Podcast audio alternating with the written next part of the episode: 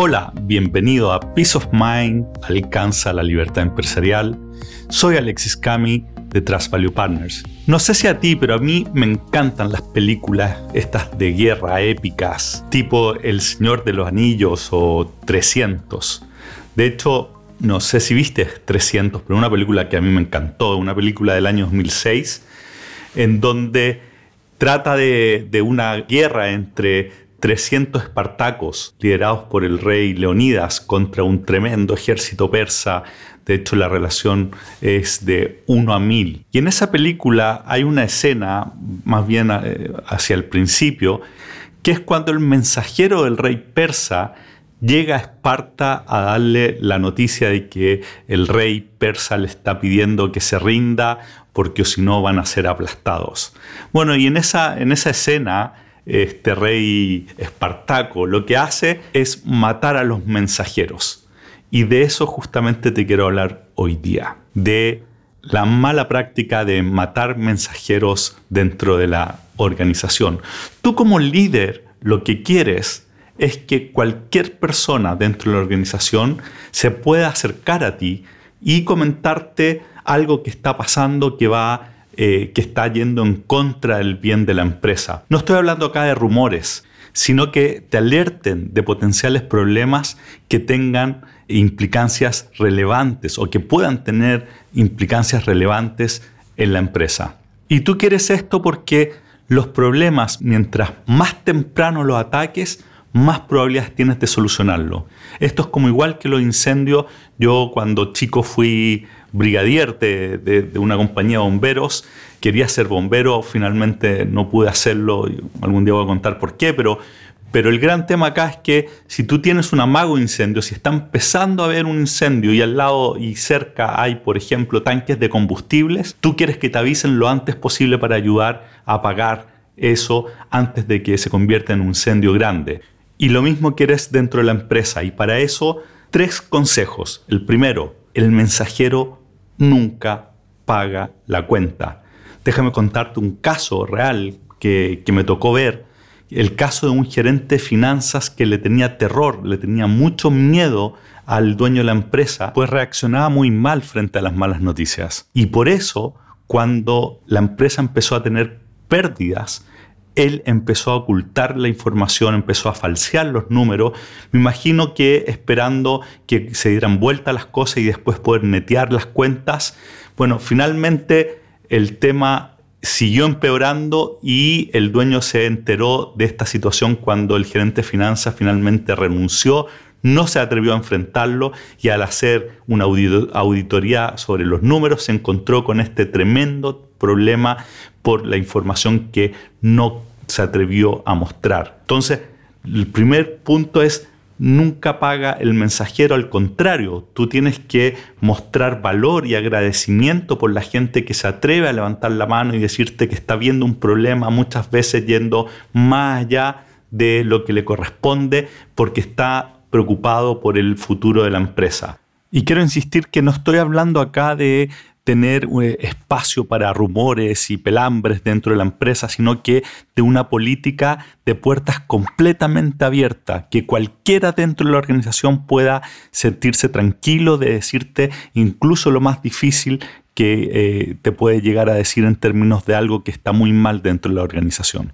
Lo segundo es que tienes que proteger la identidad del mensajero sobre todo cuando te están diciendo algo que ocurre en otras áreas de la empresa donde esta persona trabaja. Las empresas grandes esto lo han solucionado con líneas anónimas. Tú lo que tienes que tener, si no puedes o no te da para, para tener una línea anónima, es que si alguien te dice algo que está pasando dentro de la empresa, tú tienes que conseguir esa información a través de otros medios para que la identidad del mensajero sea resguardada. Déjame darte un ejemplo. Este es también un caso en el cual me tocó participar en una empresa de alimentos, una, un empleado que tenía sospechas bastante fundadas de que unos empleados de la empresa que estaban muy resentidos por un tema específico estaban por sabotear una de las líneas de producción de la empresa con las implicancias graves que yo tenía. Entonces, ¿qué fue lo que hicimos? Porque esta persona no se atrevía a hablar con el dueño, habló conmigo y yo le propuse al dueño que hiciéramos, eh, que entrevistáramos a varias personas que fueron indicadas por este mensajero, que eran potenciales personas que ante la pregunta no nos iban a mentir. Entonces, de esa forma, pudimos sacar la información, previniendo algo que podría haber sido catastrófico para la empresa y al mismo tiempo protegimos la identidad de la persona que nos dio esta información tremendamente valiosa. El tercer consejo es que cuando te entreguen información sobre un potencial problema, tu actitud tiene que ser la de ayudar a la solución enfocarte 100% en la solución y no empezar a pasar cuentas en caliente. El foco tiene que ser en la solución y después tú verás y tomarás medidas respecto a qué cambios hacer para que no vuelva a ocurrir. Pero de ninguna manera es empezar a pasar cuentas en forma inmediata. Evidentemente que si acá lo que hubo es malas prácticas, hubo corrupción, tienes que tomar medidas en forma inmediata, pero si se trata de un problema de gestión, un problema de malos resultados, tú te pones al lado de tu equipo a solucionar el problema y después con calma a evaluar qué cambio hacer. Hasta ahora hablamos en los casos en donde el mensajero no era directamente el responsable del problema. Ahora, ¿qué pasa cuando es el mismo, el responsable que el mensajero? Tú quieres hacer exactamente las mismas cosas. Tú lo que quieres es generar un ambiente de confianza en donde cualquier gerente que está enfrentando un problema que tiene potencial de ser serio, no dude en levantar la bandera, en decirte, acá tengo un tema que puede complicarse, eso no significa que tienes que intervenir en forma inmediata, pero sí que tienes que estar al tanto.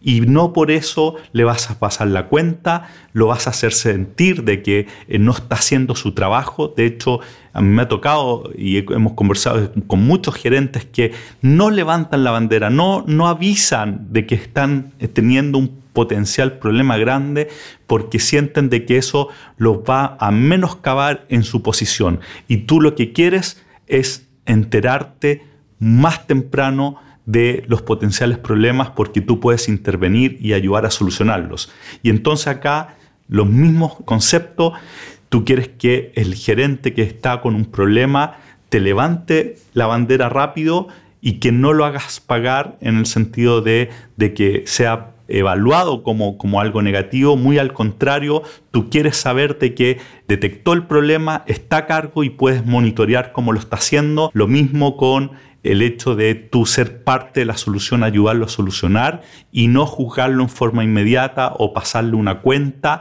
sino que tú eres parte de solucionar el problema junto a tus gerentes. Tú eres parte del mismo equipo y acá el mismo concepto de la película 300, si ustedes lo vieron, los 300 actuando como uno solo frente a los desafíos.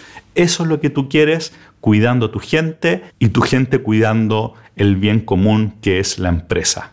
Así que con eso terminamos el episodio de hoy y te hago la pregunta, ¿cómo estás tú tratando a los mensajeros de, las malas noticias, cómo estás cuidando tú a tu gente para que tenga la confianza de levantarte la mano.